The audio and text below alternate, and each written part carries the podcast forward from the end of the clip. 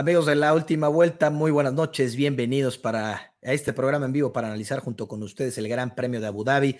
Sí soy yo, tuve que pagar la apuesta, me tuve que rasurar porque pues mi querido Nacho Aponte, que debe de estar eh, riéndose, porque pues bueno, me ganó ese segundo lugar de constructores eh, con Ferrari, que pues bueno, yo le había apostado a que Hamilton y Russell despertaban. Nachito, ya estoy rasurado, ya pagué, pues bueno, ni modo, vámonos a que nos crezca la barba en este periodo eh, que bueno, pero que vamos a tener sin Fórmula 1 lamentablemente porque es la última carrera de la temporada. Tengo eh, la fortuna de estar con mis compañeros panelistas, mi querido Jerry Moreno, tifosi de todo corazón, que pues bueno, debes de estar muy contento, mi Jerry, ¿cómo estás? Querido Chelis, ¿cómo están amigos la última vuelta? Mira, estoy feliz porque evidentemente Ferrari quedó en constructores en dos y Leclerc en segundo, aunque te duela con el querido Checo Pérez, pero este, triste también porque se acabó la Fórmula 1 hasta marzo, ¿no? Entonces la vamos a extrañar, pero fuera de eso todo bien aquí en la casa, recuperándome de este COVID que me dio. Qué bueno que ya está recuperado, mi querido Jerry, de este pues bicho que pues sigue, sigue pegando, síganse cuidando porque pues ahorita están los contactos a todo lo que da. Mi querido Manuel Trejo, Ima, ¿cómo estás? Buenas noches. Amigos de la última vuelta, ¿cómo estamos? Eh, pensando que quién era el nuevo, ¿no, Chelis? Nadie te reconoce con, con este nuevo look, caray. Tenía que pagar la apuesta. Pero emocionados, ¿no? La carrera de ayer creo que nos dejó buenas sensaciones. Lástima por lo que pasó con Checo Pérez, que, que lo platicaremos más adelante, pero encantado de estar aquí con ustedes. Gracias, Ima. Pues como dices, tenía que pagar la apuesta, ni modo, somos, somos hombres y no payasos me tuve que rasurar y, iba, me iba a rasurar al uno, pero dije, no, Nachito no me lo va a perdonar, entonces me rasuro por completo. Eh, total, pues bueno, eh, eh, la barba crece, mi querido Ima, pero el corazón sigue doliendo y va a doler durante todos estos meses sin Fórmula 1 porque pues yo veía ese segundo lugar muy afianzado, pero pues bueno, más adelante vamos a platicar. En Abu Dhabi, en Jazz Marina, este circuito, el más caro de toda la, la Fórmula 1 de la temporada, pues sabemos que este, este Emiratos no escatiman en absolutamente nada, un circuito muy bonito, este túnel eh, que Jerry es sumamente eh, atractivo para los pilotos, para la gente, unas gradas muy bonitas, estuvieron gente, fans de la última vuelta que nos mandaron eh, fotos al cual pues les mandamos muchos saludos. Jerry, ¿qué te parece este circuito con estas nuevas mejoras que le hicieron para hacerlo más atractivo? me parece, como dices, un circuito muy bonito, un circuito nocturno eh, el túnel de los pits, como dices, me parece algo muy padre, ¿no? Porque ves cómo vienen saliendo los coches, de repente como que desaparecen, y hay hasta ciertas tomas que como que dices, bueno, ¿y dónde quedó, no? El coche de repente lo ves saliendo adelante rapidísimo y dices, ah, bueno, ya, ya vi por dónde sale, ¿no? Entonces, eh, como dices, los Emiratos nunca escatiman y bueno, pues creo que un circuito que si bien es de los dos circuitos, al final ya le ponen nada más último, último la cerecita, ¿no? Porque pues es donde cierran los, las, temporadas. Totalmente, mi Jerry. Mi querido Ima, ¿qué te pareció estos, estos nuevas mejoras que le, hacen a Jazz Marina? ¿Cumplieron con el cometido de hacerlo más atractivo? Eh, bueno, vimos y desde el año pasado hemos visto un poco más de, adelantamientos que, en temporadas anteriores. Eh, creo que sí ha servido de, un poco, van un poco más compacta la, parrilla. Sin embargo, creo que debe de, mejorar el sector número 3, ¿no? Porque es muy trabado, no permite a los pilotos ningún adelantamiento. Lo vimos el año pasado en la batalla con Checo y Hamilton, que ahí puede perder una cantidad impresionante el tiempo el piloto que va detrás de uno. Y lo volvimos a ver este año también, ¿no? Varias batallas en pista. La misma batalla la volvimos a ver, solo que al revés, y vimos cómo como, muchos pilotos perdían mucho tiempo en esa parte de, la pista. Ahora, este, este eh, sector de DRS, eh, Jerry, es, es, algo muy raro. ¿Por qué? Porque el primer eh, detección de DRS y al cual entran a esta recta y enseguida viene otro. Entonces aquí los pilotos, eh, como lo hizo Sergio Pérez, que más adelante vamos a platicar con este duelo eh, que tiene con Hamilton, pues eh, es de maña este sector de DRS, ¿no? El segundo sector, porque, pues bueno, si, si permites que te, que te rebasen en el primer sector, en el segundo sector tú puedes salir con DRS y sales adelante del piloto que ya te rebasó, que te quitó la posición, la recuperas y en todo el demás circuito, pues bueno, estás adelante de él. Viene este, este sector 3 que lo menciona Imanol, que pues bueno, es muy difícil de rebasar y está como muy trabado. Yo creo que aquí eh, tienen que separar este sector de DRS porque pues la maña y, pues bueno, para el espectáculo y la maña de los pilotos lo hacen un poquito eh, trabadón, que lo vimos ahí con Sergio, que pues bueno, Hamilton se defendió muy bien. 160 mil eh, personas asistieron, es un circuito pues no muy grande para gradas porque pues bueno, estamos acostumbrados aquí en México 300 eh, 50 mil, 390 mil personas que, que, asisten, pero pues vimos muchísimos mexicanos también porque pues están allá por el tema del Mundial, pasaron una escalita a apoyar a Sergio Pérez, a recordarle a Max Verstappen pues muchísimas cosas, Jerry, le recordaron, yo creo que hasta, hasta a, sus, a sus abuelitos le recordaron a Max Verstappen, los mexicanos, Jerry. Sí, yo creo que más bien, qué, qué bueno que fue un circuito de 160 mil nada más para Max Verstappen porque si así sonó, este, hubiera sido como en México, no, bueno, yo creo que hasta la gorra se le cae del nervio. Sí, la verdad es que le gritaron de todo. Eh, eh, bien ganado, a mi punto de vista, eh, bien ganado porque, híjole, Max Verstappen en la carrera pasada, pues hizo de las suyas y en esta también vamos a platicar más adelante de eso. mi querido Emanuel Trejo, pues también la última carrera de Sebastián Vettel. Una lástima eh, perder a un cuatro veces campeón, sobre todo este caballero que se convirtió Sebastián Vettel, porque al principio era odiado, era odioso, era una persona eh, pues también muy joven que quería ganarlo todo. no sé a quién te recuerda, mi querido Imanol, pero pues se va Sebastián Vettel y pues lamentablemente esta decisión que toma este piloto alemán, cuatro veces campeón, Imanol.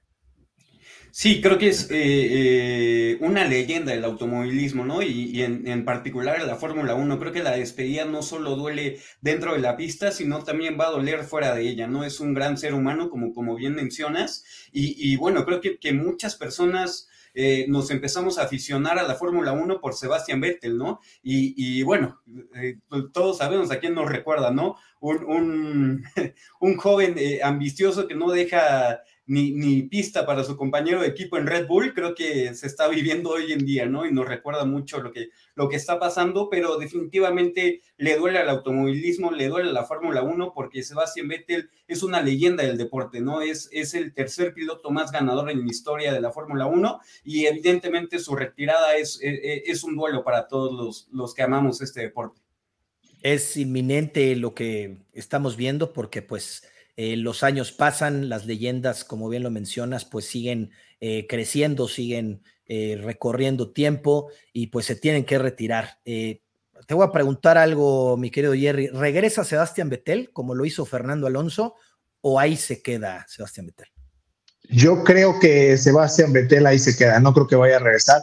A pesar de que en declaraciones, inclusive Lewis Hamilton le dijo, no, estoy triste porque es la última carrera, pero yo sé que vas a regresar porque la Fórmula 1 tiene algo que hace que regreses, ¿no? Y que te tiene ahí atrapado. Sin embargo, no creo que vaya ya a regresar Sebastián Vettel, la verdad. O sea, son algunos contados, algunos aferrados, como el eh, Fernando Alonso de mi querido Oscarito, que yo creo que va a correr hasta los 90 años, pero de ahí en fuera todo bien que ya le faltan como cuatro para cumplirlos, pero ahí sigue. Y la verdad que demostrando muchísimas manos, ¿eh? La verdad, vamos a ver eh, qué hace con, con Aston Martin, Fernando Alonso, eh, porque pues también bastante atractivo eh, lo que se viene para la temporada 2023, la cual vamos a hacer un programa para, ya saben, ya es costumbre para ver pronósticos de, de, este año, la famosa apuesta que tenemos aquí entre todos los panelistas, y pues eso lo vamos a tener yo creo que por febrero para, para que estén atentos ahí con nosotros. Y Manuel, ¿regresa Sebastián Vettel o ahí se queda? Yo creo que ahí se queda, ¿eh? creo que él, ya tiene otros planes para, para, su vida, su vida ya es una, una vida familiar, lo que él tiene planeado, y, y, bueno, todo, todo el tema que ha, que, que nos ha, ha, dejado saber extrapista, creo que es a lo que se va a dedicar, ¿no? A ser un gran ser humano, y, y no creo que ya le interese regresar a la, a la Fórmula 1, pero como bien dice Fernando Alonso, una vez que estás dentro de este mundo, salirse es imposible. También, pues, eh, Red Bull lo va a extrañar porque Red eh, le debe muchísimo, ¿no? Fue el primero que volteamos a ver a esta escudería importante hoy. eh, y pues Sebastián Vettel es dueño de estos cuatro campeonatos, del cual pues ya hay dos, pero cuatro fueron de Sebastián Vettel eh, prácticamente nueve años antes con, con, con esta escudería austriaca al inicio. Entonces, pues Red Bull está muy agradecido, se vio, eh, tiene fotos muy lindas ahí con toda la gente de Red Bull y con todos, ¿no? Porque una persona muy querida ahí en la parrilla, desde la gente, desde el mecánico 1 hasta el mecánico 10 en todas las escuderías, fue una despedida emotiva. Y pues también se aventaron una cenita muy sabrosa de 3 millones y cacho de pesos, mi querido Jerry, humildemente los pilotos de Fórmula 1, ¿no? Sí, pues suena por ahí, ¿no? Que este, esa fue la cenita, no es oficial que sí haya sido de ellos, pero no creo, aunque no haya sido, no creo que haya sido baratita, sinceramente, y, pero qué bueno, ¿no? Porque se lo merece, se lo merece Betel después de todo lo que es, de todo lo que generó y, que lo hayan despedido de esa forma, está bien, o sea, yo, yo lo apoyo. Muy bien, la verdad es que se lo merece y pues le hubieran aventado eh, todo el vino que, pidieron porque se lo merece Sebastián Betel, uno de los grandes cuatro campeonatos en la Fórmula 1 se dice fácil, pero pues pocos, pocos logran hacer campeones en la Fórmula 1. Eh, última carrera también de Richardo, que pues bueno, a Helmut Marco se le sale en una eh, entrevista que pues ya lo tienen como piloto de reserva y Manol y pues prácticamente le dicen que pues es para cumplir los compromisos que tiene Red Bull con las marcas, con todo y pues quién mejor que un viejo conocido como Daniel Richardo, Ima.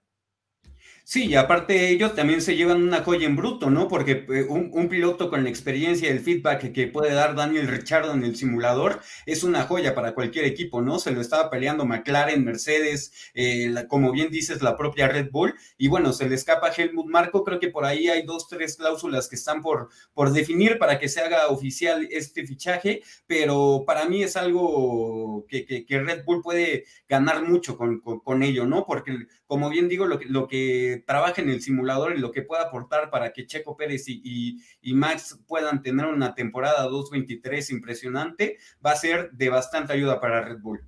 Totalmente. Oye, Chelis. que dices, Emanuel. Adelante, Jorge. Y, y, hay que también pensar que, como dice Ima, o sea, el, va a venir la experiencia para el desarrollo del, del coche, sumada a la experiencia de Checo Pérez, que me encantaría que ellos dos hagan un coche que se acomode más al estilo de, de Checo y que le cueste a Max, porque hay que recordar que a ellos dos se las debe Max Verstappen, ¿eh? entonces ya ahora son dos contra uno.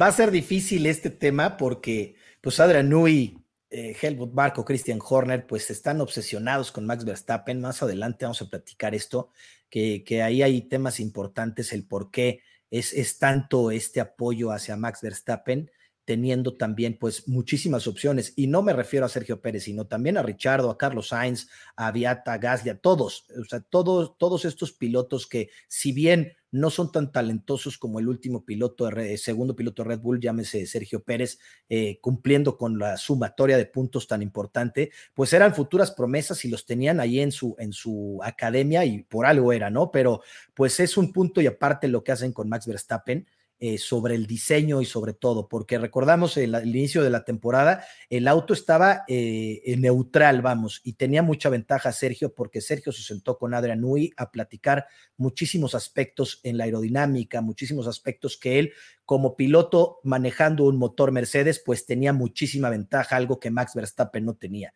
Ahorita Sergio, pues eh, vimos esta evolución en estos cuatro grandes premios en el cual estaba superando a Max Verstappen hasta que le hicieron eh, Jos Verstappen tuvo una junta con, con, los de Red Bull y dijeron hasta aquí le paran y eh, que pues bueno, Sergio empiece a probar todo lo que tenga que probar para que Max eh, recupere esto.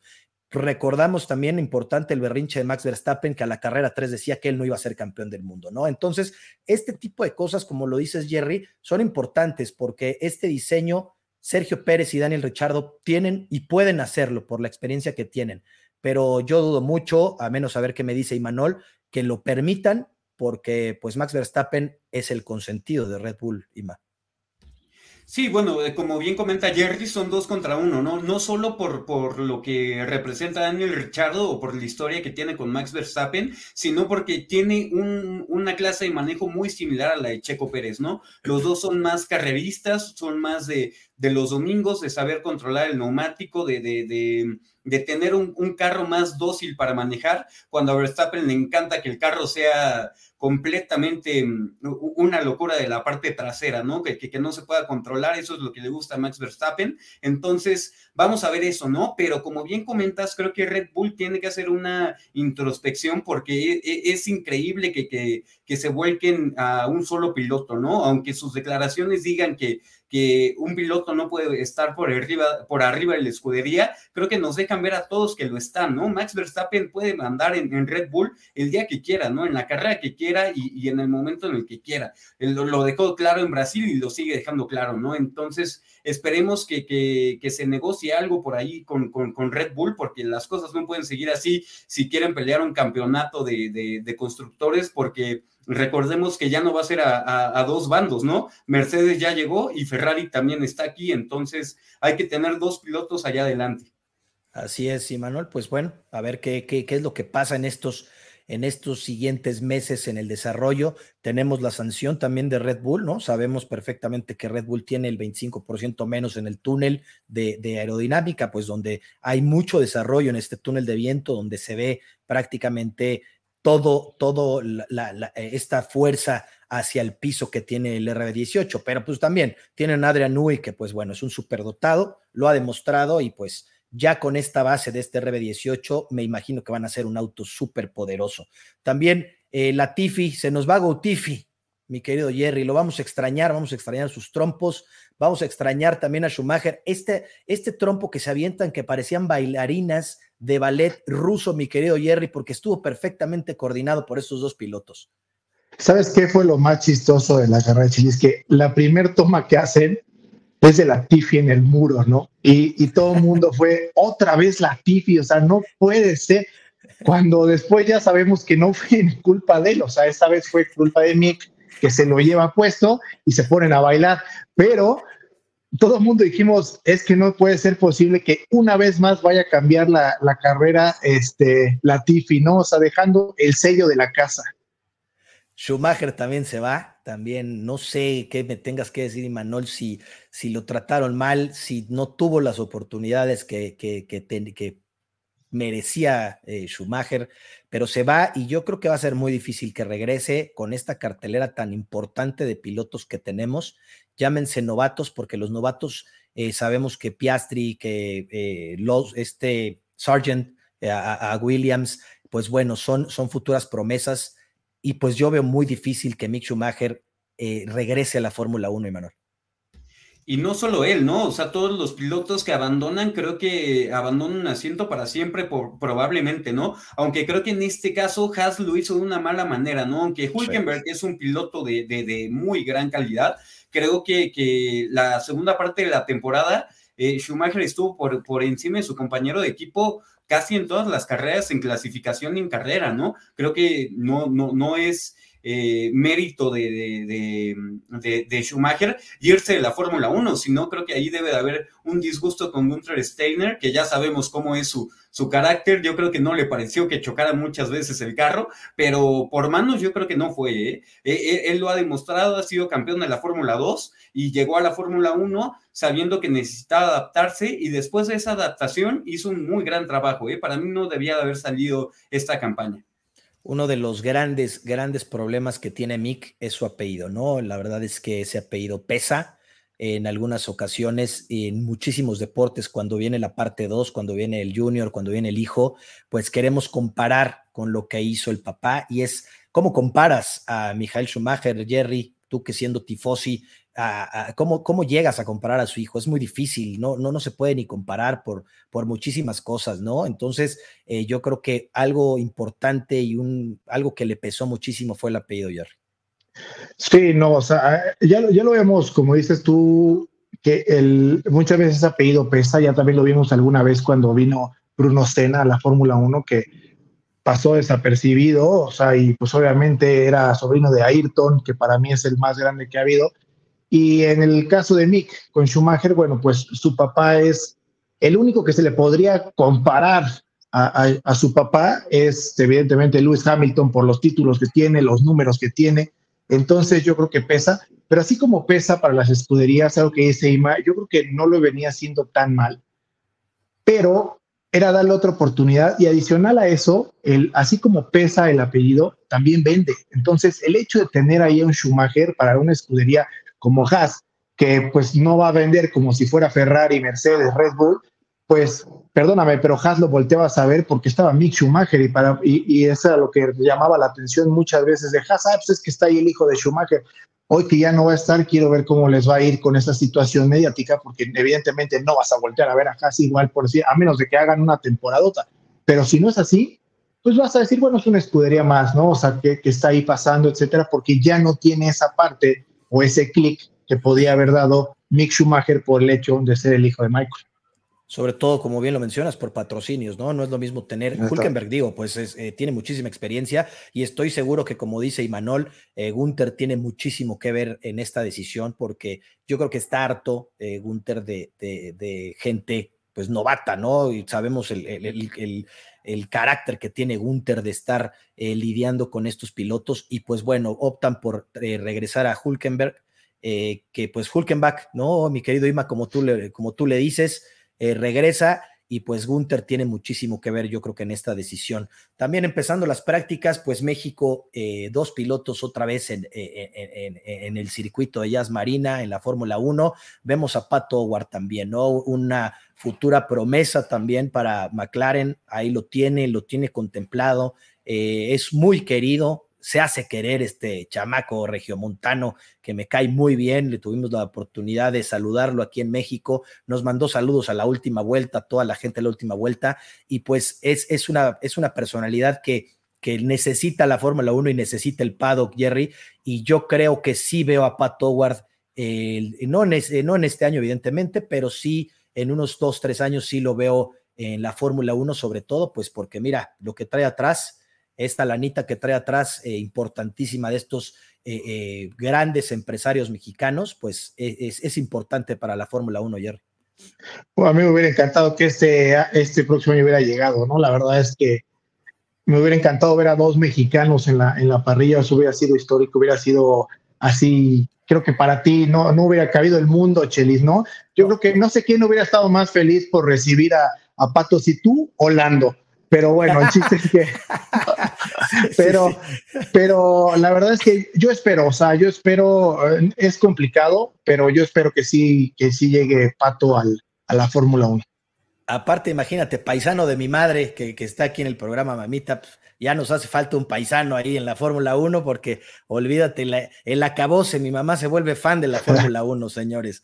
Eh, ah, oye, Imanol, Liam Lawson, eh, pues bueno, le prestan el coche de Max Verstappen y hay un dato importantísimo, mi querido Ima, estaba atrás de Sergio Pérez. ¿Es el auto, Ima, o, me van a seguir diciendo que el auto es, es igual para Checo y para Max?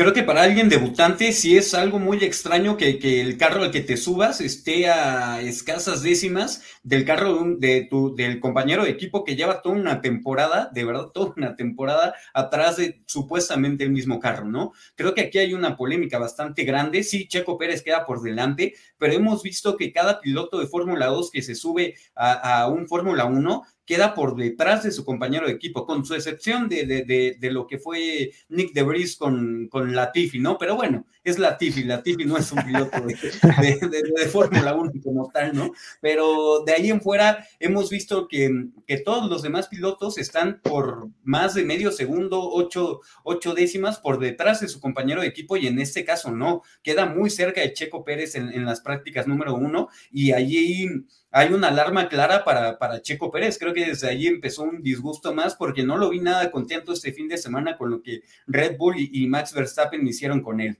¿Cómo va a estar contento, Imanol? ¿Cómo va a estar contento? Yo, si hubiera sido yo, yo ni me hubiera subido, pero, pero bueno, ¿Cómo va a estar contento? Y a este tema, regresando al tema que dice Sima, lo vimos con Pat Howard, ¿no? Con Richardo. Eh, Pat Howard en el lugar 18 haciendo eh, pues lo que podía con este McLaren, que inclusive lo dice Pat Howard, muy, muy, se sentía diferente, lo, sentía diferente este McLaren y pues en lugar 18. Entonces vemos a un eh, Liam que se sube al carro de Max y pues bueno, ya el que me siga diciendo que son carros iguales, ya no sé ni qué decirles porque yo lo dije desde al principio de temporada que le daban una, eh, que una, una, carcacha eh, que todo el mundo se rió de lo que yo dije, pues tómenla, ahí está la carcacha y aún con esa carcacha, pues estuvieron a punto de hacer maravillas eh, Sergio Pérez, pero pues bueno, un tema muy polémico, mi Jerry, porque pues demuestra que, que, que el auto de Max Verstappen es muy superior a todos, ¿eh? porque si un novato, como lo dice Manuel, se encuentra a escasas décimas del segundo piloto que estaba peleando en ese momento el segundo lugar del eh, campeonato de pilotos, eh, ahí está medio raro, mi querido Jerry. Sí, sí, claro, la verdad es que hay, hasta un video por ahí que sacaron la polémica que se ve viendo en las prácticas, eh, en las cámaras se ve a, Max Verstappen viendo los tiempos de Liam y cuando los marca se queda así como diciendo, ¿qué onda, no? Entonces, y por ahí dijeron, bueno, quiero ver qué es lo que va a pasar el día que a Max le traigan a, un novato que tenga el talento y que evidentemente él, no va a llegar con la idea de yo tengo a hacer el 2 de Max, etcétera, y va a haber un, un broncón ahí porque yo sí creo que Max es, un, un, talento, pues ahorita que está resaltando, ¿no? En la Fórmula 1, pero no quiere decir que va a ser único o no quiere decir que va a ser, y así se lo voy a decir, no, no es Ayrton Senna, entonces, evidentemente, cuando le traigan a alguien que le pelee, o si Sergio le dan el mismo coche el otro año y, se, y, empieza a pelearle, ya quiero ver los berrinches que va a hacer, la situación que va a pasar, porque tú, tú lo puedes ver.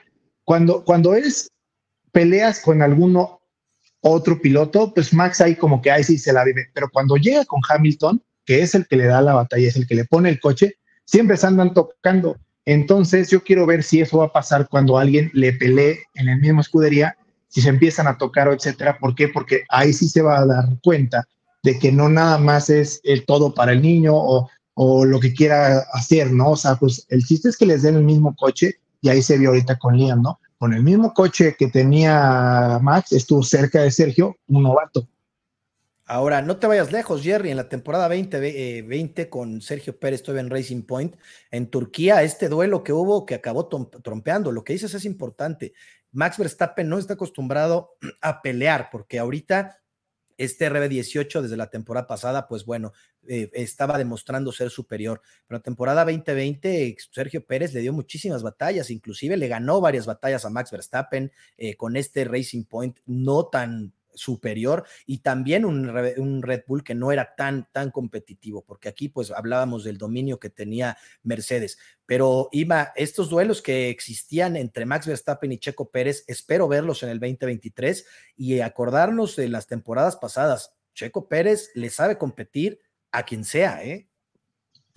Sí, no por nada es el ministro de Defensa, ¿no? Y nos los ha demostrado muchísimas veces y ocasiones, pero el detalle es que Red Bull lo deje, ¿no? Yo, yo ya estoy hasta empezando a pensar que hay una cláusula o algo en el contrato de Checo Pérez que no lo deja hacer, ¿eh? Porque sabemos que el piloto mexicano tiene carácter y con sus compañeros de equipo no se ha dejado, con Stroll no se dejó jamás, con eh, Hulkenberg en su momento tampoco, y ahorita no sé por qué le deja tanto espacio a a Verstappen. ¿eh? Es algo bastante raro que, que hay por ahí. Quién sabe qué, qué, qué, le haya hecho firmar Red Bull o en qué términos lo tenga para que, que Checo Pérez no le lance el carro. Lo vimos eh, eh, esta misma carrera, ¿no?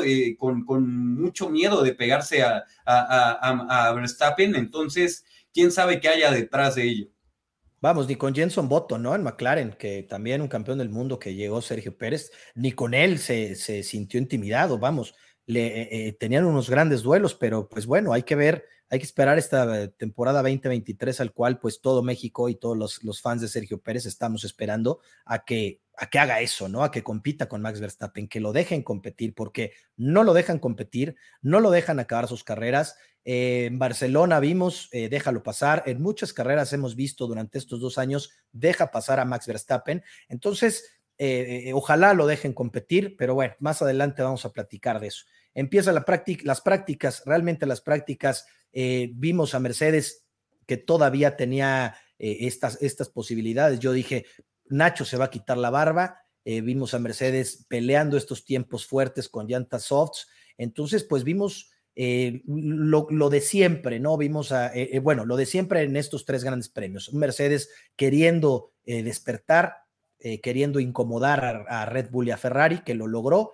Vemos a, un Ferrari en posiciones importantes y en la práctica tres antes de la quali, pues Checo Pérez eh, llevándose el tiempo más rápido. Entonces veíamos, veíamos posibilidad de, poder hacer algo importante con Sergio Pérez y pues sobre todo veíamos eh, que yo la verdad es que sí, sí creía que, que, iban a apoyar a Sergio Pérez en esta carrera para que se la llevara y sumar los, más, los puntos más importantes, pero pues bueno, vamos a platicar el desenlace de eso. Entrando la cual, Verstappen, Sergio Pérez y los dos de Ferrari, pues también muy, muy rápidos. Fuera Magnussen, Gasly, Bottas, Albon y Latifi. La cual y dos, Pérez, Leclerc y Sainz, y Max en cuarta posición. Aquí se va Alonso, que en el último minuto realmente le roban esta, esta posición eh, Daniel Richardo. Sunoda, Schumacher, Stroll y Wang Yushu. Ya en la cual y tres, mi querido Jerry, el, este 1-2 eh, que se lleva eh, Red Bull, no lo hacían desde el 2018. Eh, por nada no se lleva la pole position Sergio Pérez. Muy cerca, muy cerca Checo de, la pole. Para Red Bull, para Horner, festejo decir, ya los tenemos 1-2. Y después por ahí viene, ¿no? El que dice Sergio que vino ahí una, que inclusive agradece a Max por una ayuda a la cual yo, por más que la sigo buscando, no la encuentro, pero bueno, él dice, yo creo que fue como en el teatro, le dijeron, mira, este es tu diálogo, el que tienes que decir cuando acabe la quali, y, este, y dar las gracias a Max porque yo no vi ninguna ayuda, pero bueno, él dice que sí le ayudó, que le hizo ahí, este, le dio un poco de rebufo para que hiciera el tiempo, pero eh, bien, ¿no? O sea, Red Bull, bueno, Red Bull siendo Red Bull del, del Red Bull de este año, y este, y por ahí se, se, me desinfla un poco Mercedes, ¿no? En, en, ya en la quali 3, que parecía que ellos iban a estar peleando por las poles porque venían como dominantes. Pero bueno, obviamente marca lo que va a ser esta, yo creo que ahí estos tiempos ya lo que va a ser la siguiente temporada ya con Red Bull, Ferrari y Mercedes, ¿no? Que ya está peleando. Claro, no hubo rebufo, yo también lo sigo buscando, yo sigo buscando esa ayuda, jamás hubo rebufo, no estaba ni lo más cerca posible Max Verstappen y Sergio Pérez para hacer un rebufo. Yo creo que tienen que ver estos videos de Leclerc y Sainz, que se ven hermosos para que se den cuenta lo que es un rebufo. Es una manera sumamente bonita lo que hace Sainz y Leclerc, y en muchos, muchos eh, circuitos lo vimos. Y Manuel, eh, Leclerc y Sainz en, la segunda eh, fila de la parrilla, y Mercedes, pues bueno, también atrás peleando en esta largada importante. Y Manuel, la pole position se la lleva Max Verstappen, la número 20 de su carrera y la séptima de esta temporada. Digo, sí es una locura lo que hace Max, ¿no? O sea, tampoco hay que, hay que demeritarlo, con, con lo que ha tenido ha hecho una barbaridad, por más que, que, que, no podamos ser tan parciales por, por el tema de Checo Pérez, pero lo que hace es una locura, ¿no? Conseguir tantas pole position, conseguir tantas victorias, conseguir el mayor récord de victorias en un año de Fórmula 1 es una locura lo que hace Verstappen, ¿no? Cuando se sentía incómodo con el carro, aún así seguía hasta adelante de la parrilla, ¿no? Pero, y, Manuel, es, es, lo mínimo que tiene que hacer Max Verstappen, tiene el, auto más poderoso. No me puedes decir que no, no sea el campeón hoy si, si tiene el auto más poderoso. Las pole position tiene mucho más Charles Leclerc, ¿eh? Entonces, es lo mínimo que puede hacer Max Verstappen con ese auto que se lo den a quien sea, como mucha gente dice, ¿no? Cuando estaba lo de Hamilton, es que es el auto, es que es el auto. Por supuesto que es el auto, tiene un gran porcentaje, es un gran porcentaje de los pilotos, pero es lo mínimo que podía hacer Max Verstappen, Ima. Sí, claro, eh, evidentemente, ¿no? Red Bull trabajó completamente para él y era lo menos que podía hacer, pero tampoco podemos demeritar que es un piloto de una calidad tremenda y, que mm, en cualquier condición brilla, ¿no? Aunque tenga el mejor carro o el peor carro, lo vimos en, este, en lluvia, lo vimos en seco, lo vimos cambiando estrategia, lo vimos en, muchas cuestiones en, las que cualquier otro piloto hubiera tambaleado y, Max no lo hizo, ¿no? Eh, en esta temporada vimos muchas cuestiones con él y, seguía hasta adelante la parrilla, con o sin el, mejor carro, porque al principio de, temporada no lo tenía, ¿no? Pero bueno, creo que, hay que separar también eso de lo que es, ser un compañero de equipo, porque creo que compañerismo no tiene y hay que recordar que la Fórmula 1 se gana con equipos de dos pilotos en, la parrilla, ¿no? Y creo que eso es lo que Verstappen tiene que trabajar para entender que, que los campeonatos se, se ganan en equipo y no individuales.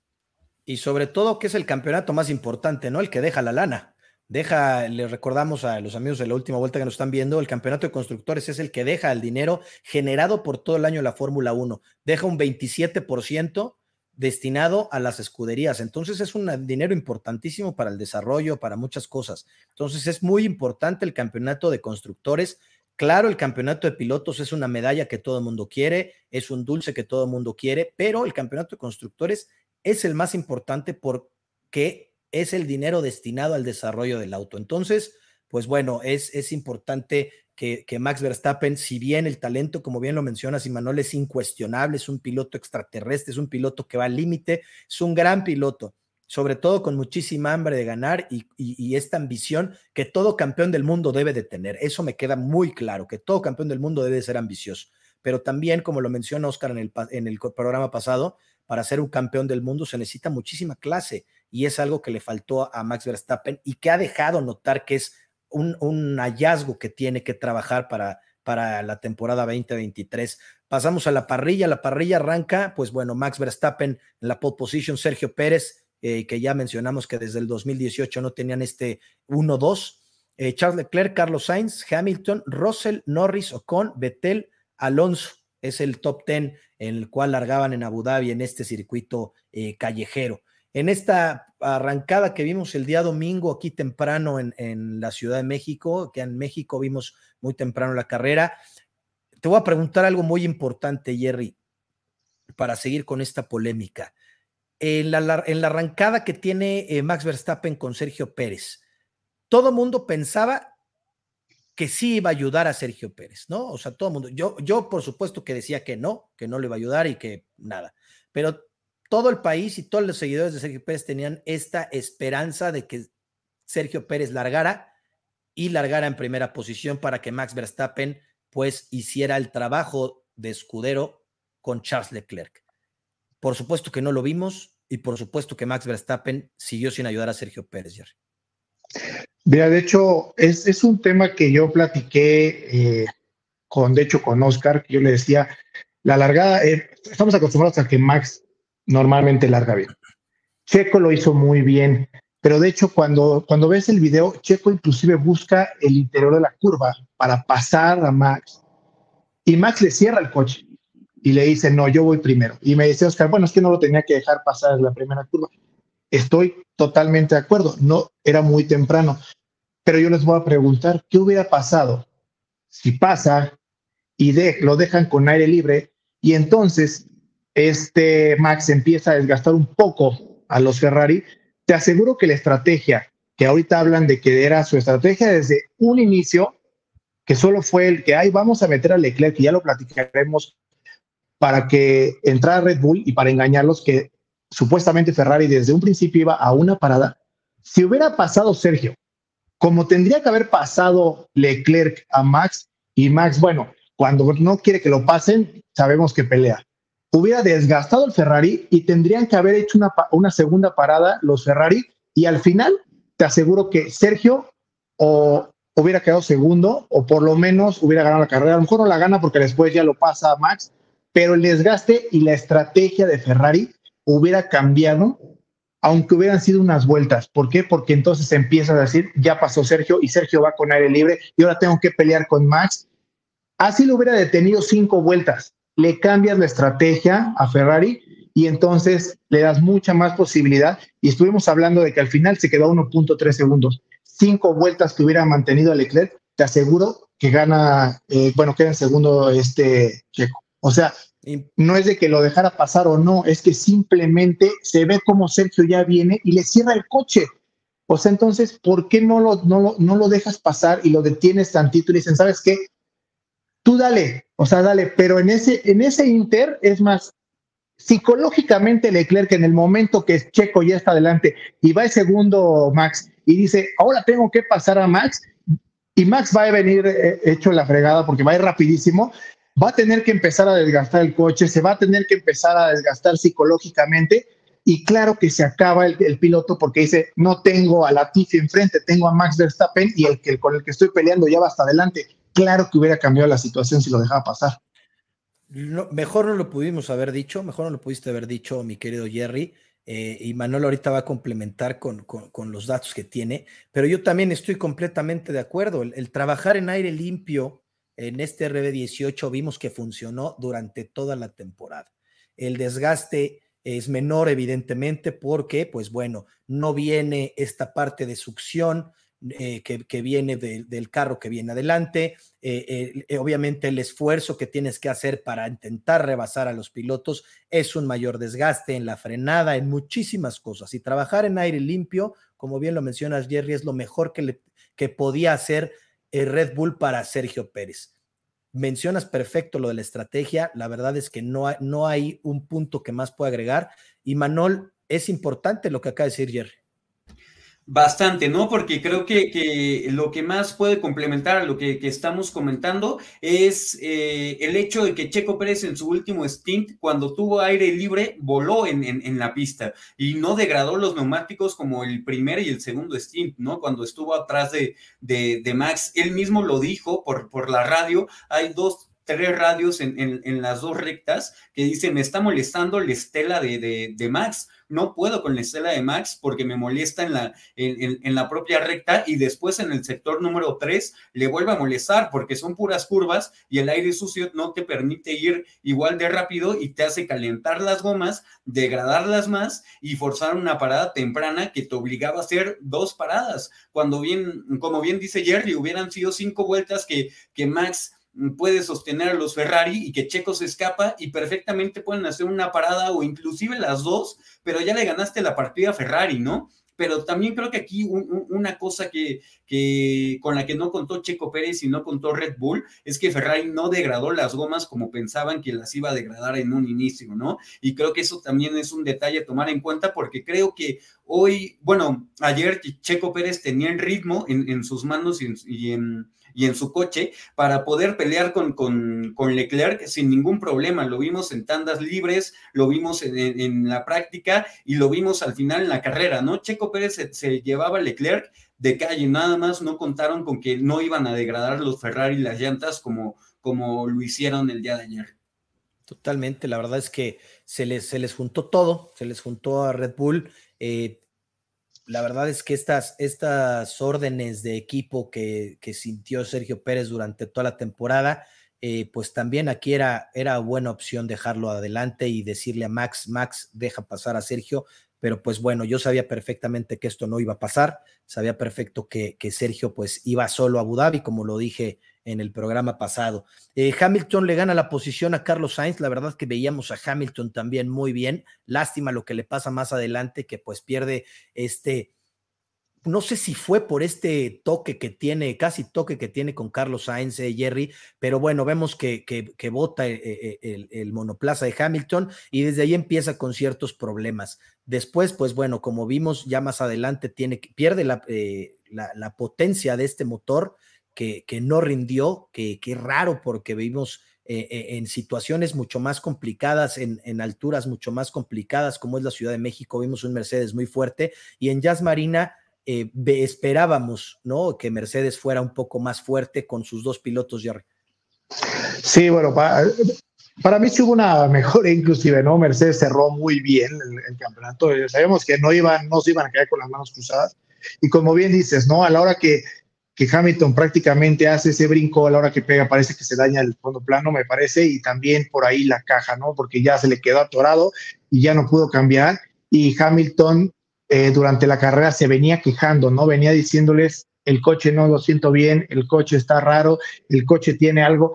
Y acostumbrado a que, bueno, sabemos que Hamilton hay veces que dice que ya hasta las llantas ya se le fueron y, y tiene llantas nuevas, se las acaban de poner, pero pero bueno, cuando insiste mucho, este, es porque algo trae el coche, ¿no? O sea, ya cuando él, cuando a un piloto como Hamilton le empieza a costar agarrar ritmo con el coche, empieza a perder ritmo, etcétera, es cuando dices, algo trae el coche, o sea, no, es normal que un Lewis Hamilton se, se, empiece a quedar y lo empiecen a pasar como si fuera, no sé, Magnussen, ¿no? Entonces, eh, es, es, es, ahí donde, donde se dañó ese, ese Mercedes que al final creo que todo el mundo, si había dos pilotos que no queríamos que abandonaran en este, en este circuito, era Hamilton y Alonso para que hicieran las donas con Betel, ¿no? Pero bueno, los dos se me van, ya lo, ya lo comentaremos, y, y uno de ellos fue Hamilton por este este toque que se da con, con Sainz y a la hora que vuela que cae el coche y pega y se dañó.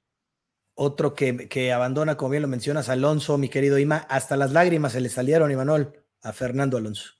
Sí, claro, es que no pudo haber terminado una temporada peor para él, ¿no? Como bien lo he comentado en, programas anteriores, no hubo carrera que no le pasara algo malo a Alonso, ¿no? Hay que ver simplemente los resultados y, analizar qué le pasó en cada carrera y es espectacular lo que le, pasó porque no hay manera que, que, un piloto pueda tener tanta mala suerte, ¿no? Lo que comenta Alpine o lo que más bien comenta Alonso es que fue un una rotura de motor parecida a la que le pasó en el Gran Premio de México, que ya no podía pasar de, séptima marcha y no podía llegar a la octava, evidentemente, por la rotura de un cilindro en el, en el motor de, de seis cilindros que tienen los Fórmula 1 y por eso tiene que abandonar, ¿no? Creo que eh, el llanto es por la promesa que no pudo cumplir a, a, Sebastián Vettel de que había prometido hacer, donas al final de la carrera y que no lo puede hacer con él, no lo puede despedir, que fue su acérrimo rival durante muchísimos años, muchos campeonatos y muchas definiciones de campeonato, y creo que eso es lo que más le, le, dolió a Alonso, ¿no? No tanto el hecho de, de dejar al PIN en, en esta situación. Sí, le dolió mucho lo de Betel, de no poderlo acompañar, como dice Jerry, pues todo el mundo esperábamos eh, eh, que, estuvieran echando estas donitas los campeones, porque lo, decimos a toda la gente de la última vuelta, pues los campeones del mundo tienen este privilegio de dar estas donas al, final con esta, esta, persona que se retira, que es Sebastián Vettel. Lo hace Mick Schumacher y le ponen una regañada impresionante. Le dicen, Mick, deja de hacer eso eh, no podemos hacer eso. Y Mick Schumacher dice, yo también los amo. O sea, nos deja ver que la relación Haas-Schumacher estaba más que rota, pero pues bueno, le ponen su regañada eh, impresionante a mi querido Mick Schumacher. Eh, platicamos de la estrategia, viene el primero que para es Sergio Pérez en la vuelta 16, una parada muy buena, 2.3 con llantas duras. Eh, lo dice Helmut Marco que no tenía Sergio Pérez un muy buen stint, el primer stint que hace con llantas medias, y pues bueno, lo, pasan eh, a llantas duras. De ahí vemos eh, también una parada con Russell y Norris en la misma vuelta 16. En la vuelta 17 entra el primer Ferrari con, por duras, que es Carlos Sainz. En la vuelta 20, Alonso y Richardo. En la vuelta 21, una parada lenta de Max Verstappen con 3.4. Una vez más, los mecánicos de, de, Max, pues eh, ahí batallando con esta, esta pistola. En la vuelta 22 entra Leclerc. Entonces estamos hablando que son ocho vueltas después que Sergio Pérez, con un stint extremadamente largo y lo que dice Simanuel, lo que dice eh, eh, Jerry, con, con, nada de degradación. La verdad es que pudo extender este stint lo más que pudo y esto, pues bueno, beneficia muchísimo al tiempo en el cual Sergio Pérez ya había parado Jerry. Y pues bien, Ferrari, la verdad es que esta estrategia a una parada les funcionó muy bien, sobre todo por este stint que hace Charles Leclerc de 22 vueltas, Jerry. Sí, de hecho, sorprendente, ¿no? Porque lo, lo, que estábamos acostumbrados a las estrategias y las malas decisiones de Ferrari durante toda la temporada, en esta carrera lo hicieron muy bien, ¿no? O sea, si esa fue su estrategia, realmente eh, hicieron que cayera Red Bull en, esa, que parecía que iban a parar dos veces y que no les estaba resultando. Y entonces Red Bull dice, bueno, me voy a adelantar, tratan de adelantar a Sergio y se dan cuenta que no, que el, que el Ferrari resulta que no tenía esa degradación y, se empezó a seguir, la, extendieron y después viene ya la parada de, Leclerc, que también en la segunda parada, cuando le ponen las segundas, eh, las primeras llantas duras, perdóname, a, Checo, también se le degradan muy, muy rápido por lo que decía Iman, ¿no? que todavía tenía ahí, no tenía el aire libre, que es lo que hablábamos desde un principio de esa degradación que tenían en este, en este circuito por cuando no tienes el aire libre, ¿no? Y ya es hasta la tercera, a, la segunda parada, que le ponen las, las terceras llantas y las segundas llantas duras a Sergio cuando empieza a marcar esos tiempos abajo del 1.29, abajo 1.30, perdóname. Pero eh, muy bien la estrategia marcada de, Ferrari porque hizo que cayeran, que, se envolviera Red Bull, hizo muy bien lo que tenían que hacer, le pidieron a Leclerc que, que mantuviera las llantas porque sabían que iban la última parada y sabían que iban a necesitar esas llantas al final porque sabían que iba a venir como cohete Sergio Pérez y entonces lo hace muy bien tanto el equipo Ferrari en general como los pilotos, ¿no? También, más que nada el Charles Leclerc. Ahora, Imanol, entonces Red Bull perdió en la mesa porque este engaño que hace Ferrari, eh, Checo Pérez entra en la vuelta 34 por su segundo eh, eh, neumáticos duros. ¿Qué hubiera pasado si no hubiera entrado Sergio Pérez? Y te lo pregunto por qué, porque solo eran cuatro, dice, sí, solo eran siete vueltas de diferencia con las llantas eh, eh, de Max Verstappen, con la parada de Max Verstappen, que te la recuerdo fue en la, para, en la 21, Sergio en la 16. Entonces, hacen este amago Ferrari, se lo come Red Bull, paran a Sergio Pérez. Yo creo que hubiera podido acabar Sergio Pérez con esas llantas duras, ¿no, Jerry? Pues podría ser, o sea, sabemos también que, que, Sergio, tienes un piloto que sabe cuidar muy, muy bien las llantas, ¿no? Que es de los que mejor las cuida, que es Sergio Pérez. A lo mejor una estrategia ahí, pero la, no, o sea, la estrategia para mí fue muy mala de Red Bull, o sea, sinceramente. De hecho, hasta hay un audio que me parece que le dicen a Leclerc, que le dicen, lo que vaya a hacer Sergio, nosotros vamos a hacer lo contrario. No, o sea, entonces entra ahí, entra Checo como que de manera desesperada. Entonces yo creo que lo, toda la estrategia la hizo mal Red Bull, o sea, sinceramente, ¿no? O sea, porque si ibas a pararlo dos veces, bueno, pues entonces deja que se vaya, es lo que decíamos desde un principio, déjalo pasar, deja que se vaya, deja que haga tiempo, deja que empiece a tomar una distancia, que empiece a separarse del con el que está peleando, para entonces sí poderlo parar dos veces y no lo dejas ahí cerquita para que entonces lo paras muy rápido, las siguientes llantas se las vuelve a acabar muy rápido, lo tienes que parar porque entonces ya no le iba a dar hasta el final y entonces ya Ferrari ahí se lo comió. La verdad es que yo siento que sí perdieron en la mesa este, esta posición porque eh, tienes, tienes a Sergio Pérez y yo creo que hubiera podido aguantar con ese, ese stint, alargar este stint con estas llantas duras. Eh, mi querido Imanol, en la vuelta 40 eh, vimos este duelo entre Russell y Sainz que hubiera sido interesantísimo también ver qué pudo haber sido Sainz con Russell, ¿no? Sí, claro, bueno, complementando un, poco el, el, comentario anterior, creo que Checo pudo haber llegado sin, sin, ningún problema, pero hubiéramos tenido una batalla en pista entre Leclerc y, Checo al final de la, de, la carrera. Hubiéramos visto si hubiera pasado el Ferrari, pero yo creo que eh, Checo hubiera podido acabar sin ningún problema, pero quién sabe si, si, si se, se, se pudiera haber mantenido adelante el Leclerc. Y bueno, eh, sí, el, duelo de, de, Sainz y Russell fue desde el principio, ¿no? Los dos venían con unos tiempos eh, presionándose una vuelta y otra vuelta. Eh, en la misma vuelta descargaban la batería, en la misma vuelta volvían a cargar. Y bueno, nos quedamos con un poco más de ganas. Y bueno, esto nos deja una antesala de una temporada 2023 hermosa, ¿no? Porque si tenemos tres escuderías allá arriba, seis pilotos allá arriba, seis estrategias diferentes y a ver cuál de, esas seis gana, creo que tenemos una temporada 2023 impresionante por delante, solo queda en los equipos hacerlo una realidad. Totalmente, Ima. ¿Y qué me dices, Imanol, de esto, la vuelta 45 de este duelo de Checo Pérez con Hamilton?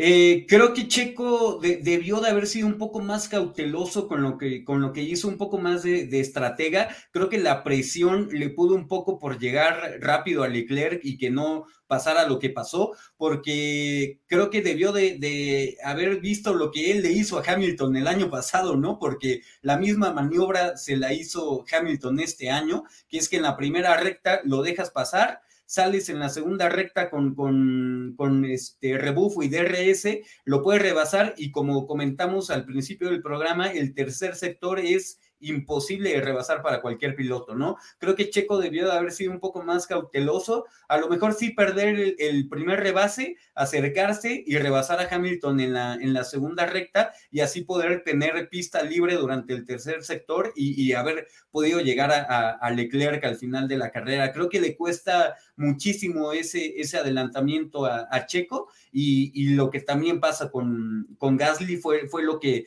detonó todas las posibilidades de que Checo pudiera llegar al alerón de, Leclerc. Ima, Sergio perdió dos segundos con Hamilton y dos segundos con Gasly. Cuatro segundos perdió en total e intentando hacer estos rebases. Entonces, pues sí le costó. Lo que dices es importante, como lo mencioné, este sector de DRS que al principio pues es muy engañoso. En la segunda vuelta lo, lo comprende Sergio Pérez y lo hace y así es como rebasa a Hamilton, ¿no? Después se encuentra el tráfico, que ahí la verdad es que Leclerc tuvo muchísima suerte en donde se encuentra Gasly y Albon, que le estaban estorbando.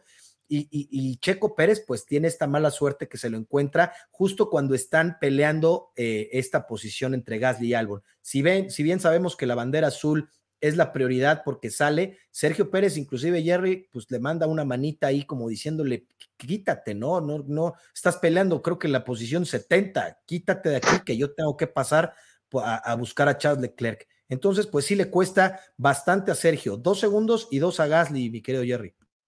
Sí, yo creo que fueron fundamentales, ¿no? También es, esos cuatro segundos, eh, porque como bien dices, a lo mejor hubiera llegado, o como dijo Ima, hubiera llegado al alerón de, de Leclerc con estos cuatro segundos.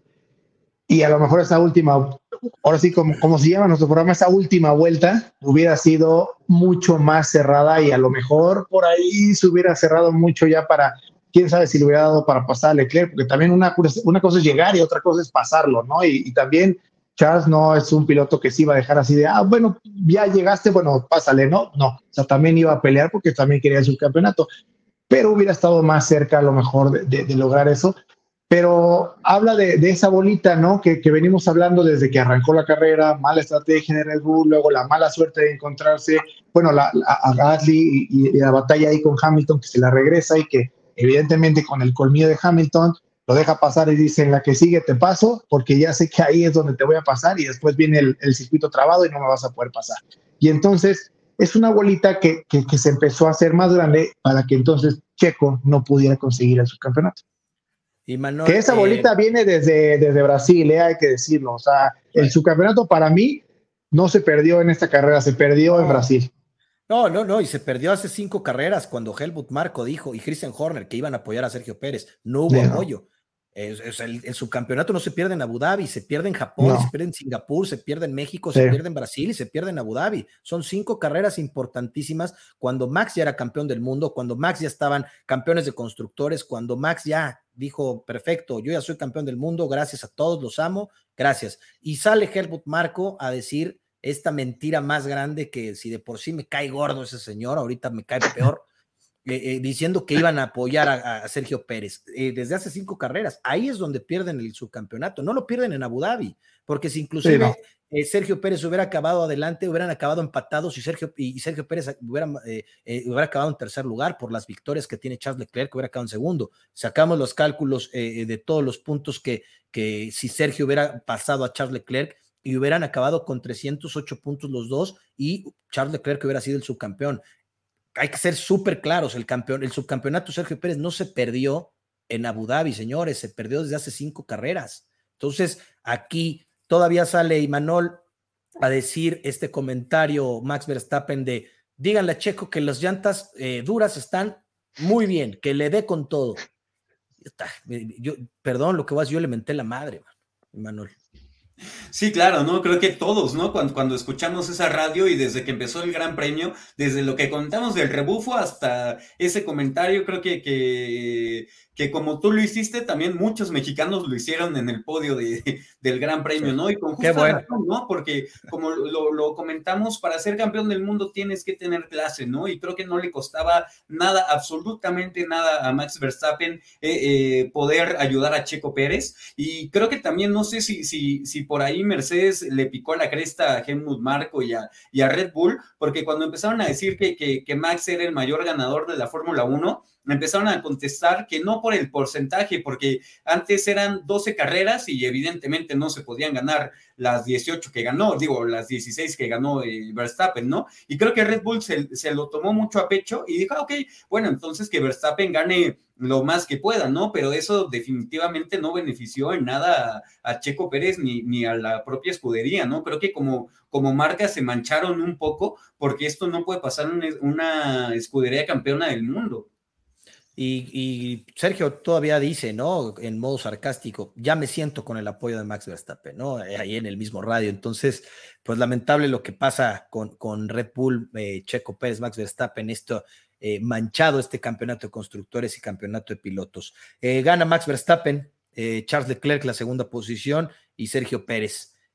pasamos, pues la verdad, mira esta imagen tan bonita pasando Max Verstappen, que, que ha sido que que ver, a Sergio Pérez, pero bueno, viene otra temporada, el cual viene eh, más fuerte, como lo dice Sergio, y pues never give up para todos los fans de Red Bull y sobre todo los fans de, de Checo Pérez. Pasamos al campeonato de pilotos, este campeonato de pilotos que, como lo dije la vez pasada, no voy a mencionar al primer lugar porque no me interesa, le mencionamos el segundo lugar, Charles Leclerc, un segundo lugar muy, muy peleado y muy digno. La verdad es que felicidades a Charles Leclerc. No hay nada más que, decirle que gracias porque no se rindió, porque vimos a un Charles Leclerc sumamente frustrado durante toda la temporada, un subcampeonato sumamente merecido, mi querido Jerry, y sobre todo, eh, te lo pregunto a ti porque eres tifosi, eh, eh, Ferrari salvó la temporada con esta segunda posición, Jerry, o seguimos preocupándonos con Ferrari? Mira, yo creo que para las últimas temporadas que hemos visto con Ferrari, es una temporada que evidentemente a los que somos tifosis, que seguramente Nachito eh, va a estar de, acuerdo conmigo, nos ilusiona porque hace mucho que no veíamos un Ferrari así, pero para el coche que traían esta temporada y los dos pilotos que tenían, era para que hubiera estado mucho más cerca de Red Bull y, y Leclerc peleándole a, a, Max, ¿no? ¿Por qué? Porque traían muy buen coche. Pero yo algunos, en algún programa lo dije, Ferrari se, ellos solitos se acabaron con la temporada de Charles Leclerc, ellos solitos acabaron, y más cuando salió Binotto a decir, no, no, o sea, es que nosotros esta temporada no pensábamos pelearlo, no, o sea, nosotros es para, no puedes decir eso, o sea, desde ahí, ¿qué, qué mensaje le estás dando a tus pilotos, a tu equipo? Es desde ahí voy a acabar, ¿no? Y, y tengo para pelear, entonces, sí, sí me genera una ilusión este Ferrari para la siguiente temporada, espero que así siga, pero sí creo que no, no han salvado porque tenían para hacer mucho más. Venga, ahora te la cambio a ti, Manol. El, el, que Sergio Pérez no quedara en segunda posición, no me refiero a que Sergio Pérez sea o sea, sea un fracaso para Sergio Pérez. No, para Sergio Pérez es algo muy bueno y ahorita voy a acabar yo con eso. Para Red Bull es un fracaso con este RB18 que no tuvieran el 1-2, Manol. Eh, como lo comento, creo que se preocuparon más por dejar a Verstappen con el mayor número de victorias y porcentaje en la historia de la Fórmula 1 y creo que abandonaron a Checo, ¿no? Creo que se manchan como escudería porque desde Japón venían diciendo que querían el 1-2, no lo logran y no lo logran por la escudería, ¿no? Porque a Checo no le faltaron ni manos ni capacidad ni ninguna cuestión que, sea atinente a él, ¿no? Él hizo todo lo que estuvo en sus manos, él tiene que tener la frente en alto porque luchó con todo, luchó con todo para el último, pues, hasta la última vuelta por el subcampeonato, y si no lo logró, no quedó en él, no quedó en, nada de, que, sea atinente a él, sino quedó en Red Bull y en las altas esferas de Red Bull que no supieron controlar a, un chamaco con, que hace mucho berrinche. Entonces, ¿fue un fracaso, mi querido Imanol? Para mí sí es un fracaso porque también hubiera sido un resultado histórico, que nadie ha quedado un 1 y 2 en ninguna temporada de la Fórmula 1 como escudería, y sí es un fracaso para mí. Por supuesto, para mí también es un fracaso. Eh, para Red Bull, para Sergio Pérez, la verdad es que no es un fracaso porque Checo eh, logra un tercer lugar importantísimo para su carrera y completamente solo, ¿eh? No lo logró gracias a nadie, eh, peleando hasta la última vuelta como siempre. Orgullosos de ti, querido Sergio, gracias por ponernos en alto cada fin de semana de carrera. Haces que nos sintamos orgullosos de ser mexicanos, que en la actualidad muy poca gente lo logra. El siguiente año con todo y sin consideraciones. Lo de Red Bull, hasta gusto me da que no consiguieran el 1-2, porque prefirieron solapar el berrinche estúpido de un monstruo que ellos mismos crearon, que apoyar a Sergio para que desde hace cuatro carreras amarraran esa segunda posición. Para ti, Max, vete al carajo. Eso fue lo que escribí en mi humilde opinión, no como ahorita te tengo que ser parcial, lo tengo que decir porque pues bueno, es la opinión que yo tengo eh, y pues yo como seguidor de Sergio Pérez, eso fue lo que, lo que quise escribir porque no es fracaso para Sergio, fue un tercer lugar extremadamente digno, hizo 300, eh, hizo 115 puntos más que la temporada pasada. Es un mundo, Jerry, de puntos. Es muchísimo, muchísima diferencia lo que hizo la temporada pasada con lo que hizo esta temporada. Entonces, fracaso para Sergio no, para Red Bull, por supuesto que es un fracaso enorme porque sus dos campeonatos, el de piloto y constructores, quedaron manchados por este tipo de cosas, porque pues Max es el jefe y ni modo, hay que cuadrarnos, hay que aprender a esto, porque pues ya vimos que el jefe manda y pues no hay otra cosa. La verdad es que ni modo. Esperemos que el 2023 se ponga un poquito más interesante y que Sergio le crezca lo que le tenga que crecer para aventar lo que tenga que aventar como se lo aventaba Ocon, como se lo aventaba Hulkenberg, como se lo aventaba Kobayashi, como se lo aventaba todo mundo. Eh, eh, ahora, pues que le falte el respeto de la misma manera a Max Verstappen. Eh, acabamos, pues, campeonatos de Max. Mi Jerry, los medios argentinos, ¿qué le dicen a Max? Es algo importante lo que dicen nuestros compañeros argentinos, al cual les mandamos un gran abrazo a mi querida Ayrtona de Buenos Aires y a toda la gente hermosa de Buenos Aires que nos está viendo. Sí, como, como muchos eh, aficionados en el mundo están enojados con la situación que, se presenta en Red Bull, con la actitud de Max Verstappen. Y, y viene este tema, ¿no? Que habla de que quiero, quiero puntuar esa parte que ahorita, para llegar a este comentario, porque viene un comentario de Max Verstappen que dice que no hubiera sido la manera correcta de terminar el campeonato bloqueando a Charles Leclerc. Yo creo que ya se le olvidó lo que pasó en su primer campeonato cuando Sergio Pérez detuvo nada más y nada menos que 10 segundos a Lewis Hamilton. Y no es fácil detener a Hamilton y menos 10 segundos. Son muy pocos los pilotos que pueden hacer eso y Checo lo hizo extremadamente bien. Entonces ahí sí estuvo bien y ahí sí Checo era una leyenda, ¿no? Porque detuvo al que sí es una leyenda durante 10 segundos. Pero ahora ya no. Entonces, bien dicen en los medios argentinos que yo por ahí escuché que decían, el primer campeonato de Max Verstappen viene y cierra, y voy a apuntar en la última carrera, por unas ciertas situaciones que se juntan. La primera, que detuvieron a, uno de los más grandes, si no es que a lo mejor al, al, que por números es el más grande, que es Hamilton, durante 10 segundos lo detiene Sergio Pérez. Recorta esa distancia. Después de eso, la suerte de que el más grande de todos los tiempos, Latifi, se estrella contra el muro y hace el safety car. Y después viene la decisión de Masi, que es muy polémica, para que entonces Max pueda obtener ese, ese título. Si estas tres cosas no se hubieran juntado, perdónenme, Max no hubiera alcanzado jamás a Hamilton y con el coche que tenía para poder ser campeón. Y ese campeonato, hoy sería ocho veces campeones este Hamilton. Y en esta temporada que sí arrasó, no podemos decir que no, arrasó, tuvo el mejor coche, pero hay que mencionar algo. Red Bull fue, y les voy a preguntar a ustedes, ¿su coche fue tan dominante porque también se pasaron del presupuesto o no fue por eso? Porque también se pasaron del presupuesto y, al, y, y sabemos que cada centavo en la Fórmula 1 cuenta para que tú puedas marcar muchísima diferencia. Claro que está el talento de Max, claro que es único, claro que, pero también se pasaron del presupuesto y por eso fue tan dominante. O sea, no vamos a decir que no es cierto. Y ese punto creo que sí, los dos campeonatos de Max no han sido unos campeonatos tal cual limpios, que tú digas, es que sí, fue campeón porque se lo merecía. Y después de lo que hizo, menos, ¿no? O sea, malagradecido. Y después sus comentarios de que, no, no, es que no, no hubiera estado bien de tenerlo. Y en el primer campeonato, ¿qué pasó? Sí. Ima, antes de que contestes a Jerry, ¿cómo le dicen a los campeonatos en Argentina de Max, Jerry?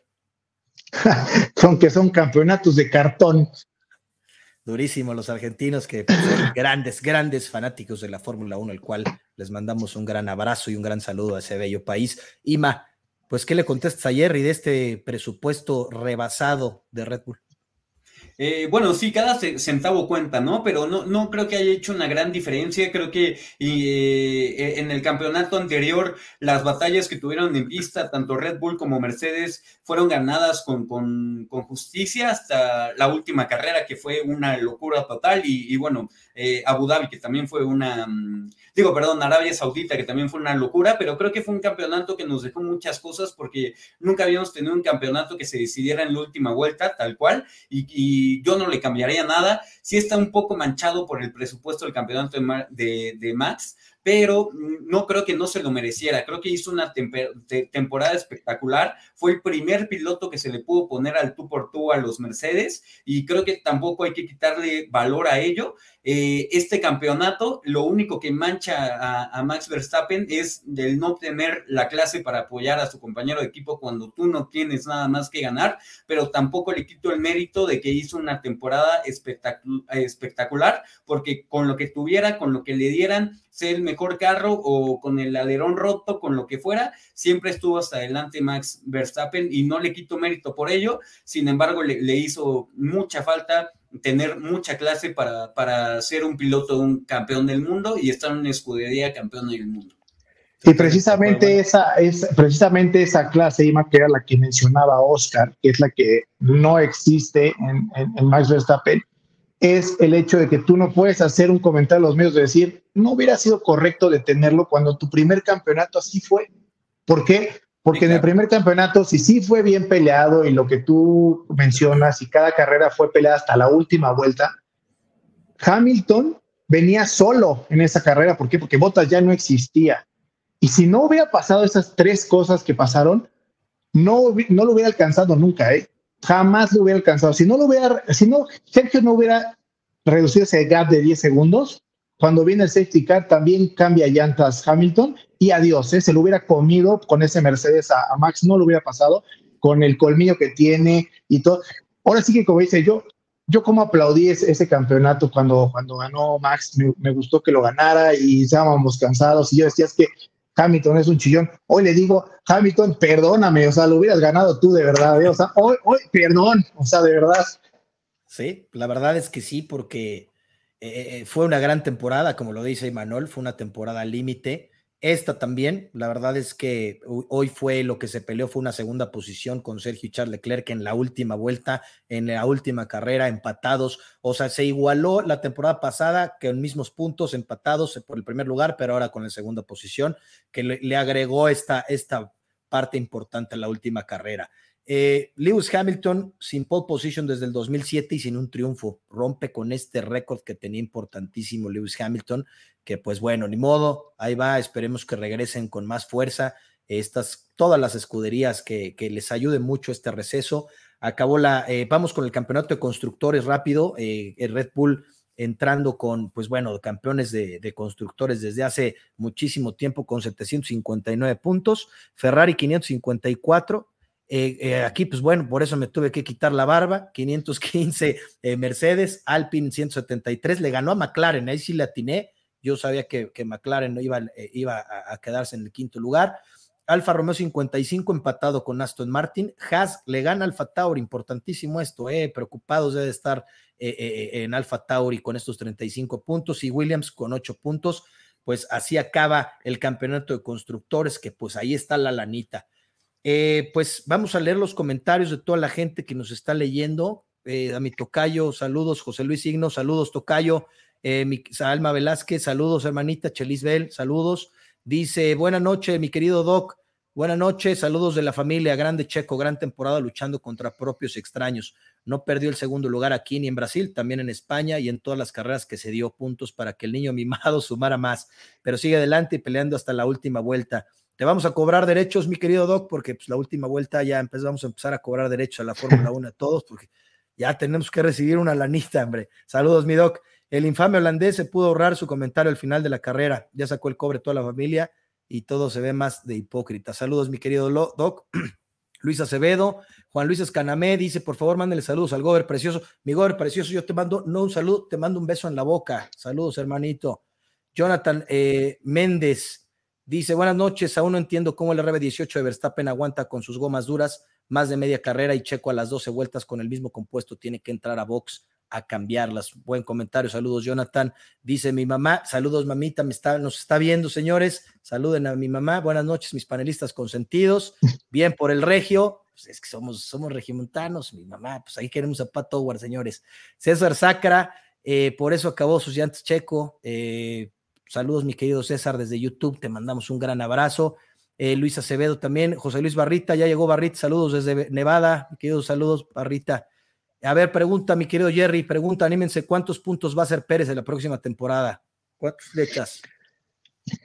no, ah, no puedo decir exactamente, pero va a volver a ser arriba de 300. Ima, ¿cuántos? 400, pegado Verstappen. Venga, yo, yo también, pegadito a Verstappen, yo también apunto eso. Eh, también mi, mi, querido Susana Portillo, ojalá Checo sea campeón del mundo el próximo año, ojalá, la verdad es que sí sería eh, increíble eso. Eh, Hugo Ontiveros dice, Chelis y Manuel Gerardo, me uno a su programa en vivo, pidan el like para su canal, está bien interesante la discusión que tienen, muy buen análisis. Mi querido Hugo, bienvenido, este es tu canal, este es tu programa.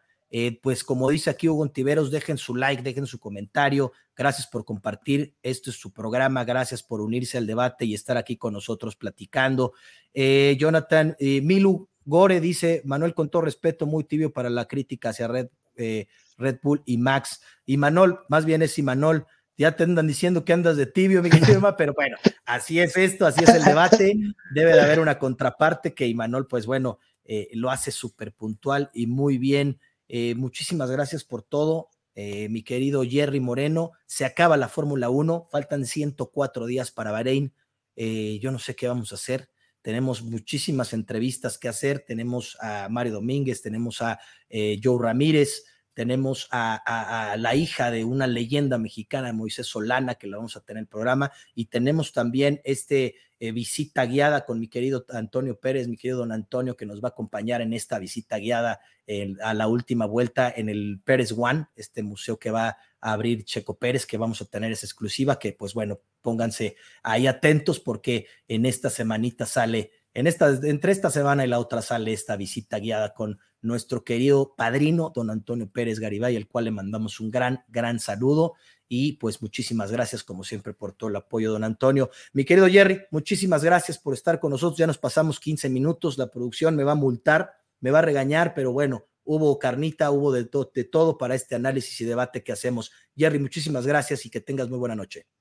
Mi querido Chelísima, a todos los amigos de la última vuelta y a todos los panelistas también, muchísimas, muchísimas gracias y que tengan buena noche.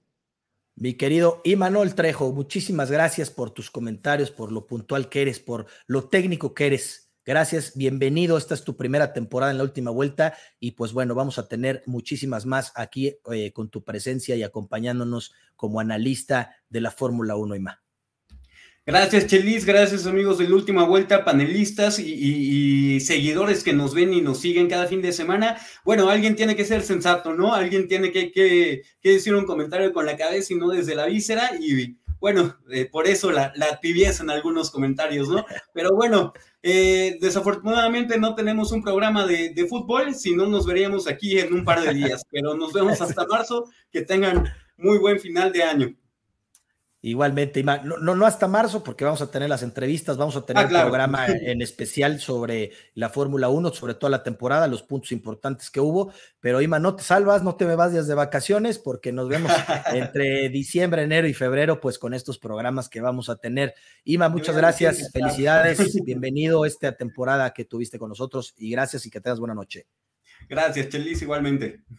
Pues a ustedes que nos están siguiendo, que nos comparten hoy en TikTok, ya somos más de 13 mil personas en, en, nuestra red social, en Facebook somos más de 12 mil, en YouTube somos ya 3 mil, la gente que nos está viendo, dejen su like, compártanos en Spotify, en el tráfico, escúchenos, el programa ahí está también en nuestro canal de Spotify. Muchísimas gracias por acompañarnos en esta temporada, en estos 23 grandes premios muy emocionantes, eh, que nos peguen coméntenos, para eso estamos aquí. Eh, de verdad, muchísimas gracias por, por eh, compartirnos y dejarnos entrar a la puerta de su casa o a su auto acompañándolos eh, cada lunes de carrera. Muchísimas gracias, agradeciendo también a la producción que estuvo con nosotros en esta temporada, a Reclab, a Jesus y a Susi, que pues bueno, están haciendo un trabajo excepcional. Les mando un gran abrazo. seguimos trabajando, tenemos todavía mucha chamba, pero pues bueno, así nada más que agradecerles a todos. Muchísimas gracias por acompañarnos esta temporada. Yo soy Chelis Velázquez y esto es la última vuelta.